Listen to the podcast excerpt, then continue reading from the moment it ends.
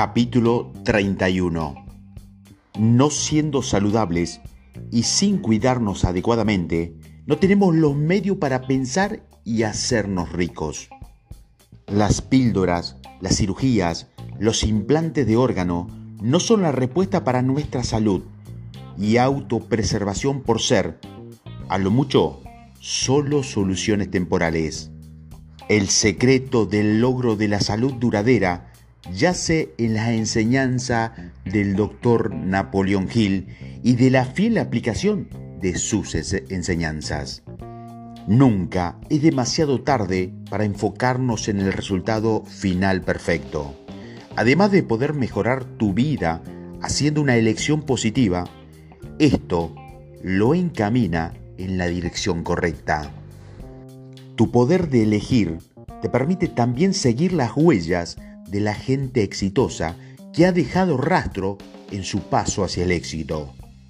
Sea consciente de que esto no se logra en un solo momento. Se tiene que establecer un propósito y un plan para la travesía. Conforme que empiece a avanzar, el universo reconoce su determinación para triunfar y lo guiará a la vida que ha imaginado. Realmente el éxito puede empezar con este simple principio, pero también se necesita mucha disciplina y mucha perseverancia para avanzar a los niveles más altos. Por eso, a continuación, te voy a mostrar algunos tips que te van a ayudar o ayudarán a los principiantes en este tema. Comience cada día de nuevo. Olvídese de los reveses y céntrese en lo que viene. Aligere su viaje, deje su pasado en el ayer y abrace su futuro. Tome tiempo para refrescar su mente, su cuerpo y espíritu durante su transición a una vida mejor. Premiese cada vez que alcance su objetivo diario. Es bueno sentirse bien. Extienda su mano amiga a los demás compartiendo la bondad que posee. Las alegrías compartidas no se dividen, se multiplican. Haga un cronograma de su progreso, manteniendo un registro diario. Registre las acciones positivas y repáselas al final de día. Al contar sus acciones positivas, concilia mejor el sueño que contando ovejas. Reflexione si ha hecho hoy una diferencia positiva en su vida, en la de alguien más o en el mundo. Si no es así, ¿por qué no lo hizo? Decídase a no aplazar una buena acción diaria, porque quizás no se le presente la oportunidad de repetirla más adelante. Enfóquese en mejorar, no en perfeccionar. Busque diariamente el equilibrio integral en toda su persona, espiritual, emocional, física, mental, económica y socialmente. Analice estos elementos y busque el balance correcto, como los radios de una rueda que necesita estar en equilibrio. Cuando existe el equilibrio, usted puede avanzar como una rueda hacia su destino de éxito. Se ha dicho que somos lo que pensamos, así que concéntrese en mejorar todos los días y no solo se sentirá mejor, sino que también los resultados serán mejores.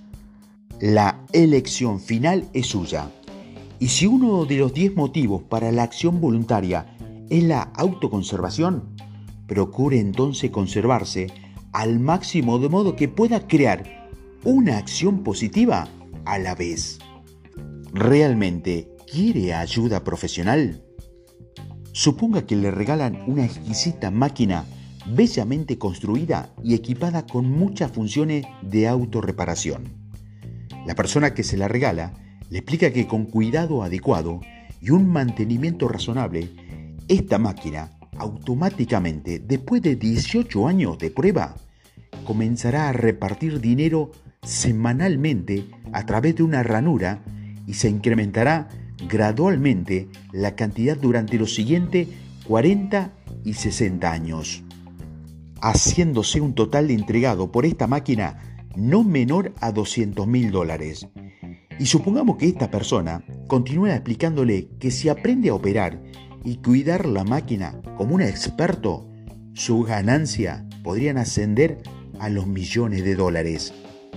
Ahora, supongamos que el constructor de la máquina le confía el pequeño secreto de que la máquina cuenta con otra ranura adicional capaz de producir felicidad y satisfacción, o desesperación o abatimiento según sea el caso. Y que si usted aprendiera a manipular los controles de esta ranura, con la habilidad de un experto, la máquina trabajaría a gran velocidad, produciendo satisfacción infinita y recompensa financiera. Sin embargo, él también le advierte que para lograrlo se requiere de mucho aprendizaje, paciencia, pruebas prolongadas y mucho cuidado para seguir al pie de la letra las instrucciones que garantizan ese resultado. Finalmente, las palabras de despedida del constructor serían, otros lo han hecho antes que usted, y puede que haya muchos más que vengan después, pero todos ellos tienen algo en común. Tuvieron fe en la máquina, fe en mí y fe en mis instrucciones. Y con eso dejo el resto a su decisión. Pues bien, ahora supongamos que después de muchos años de ensayo usted solo alcanza a dominar la mitad, pero se entera de que hay otros expertos que podrían ayudarlo. Si bien es cierto que ellos solamente dominan pequeños segmentos de los conocimientos del maestro que construyó la máquina, ¿qué pasaría si cada uno, en su campo, pudieran ayudarlo en su propósito y así mejorar la forma en que manejaría los controles y lograr los resultados deseados? ¿Usted le pediría su ayuda profesional?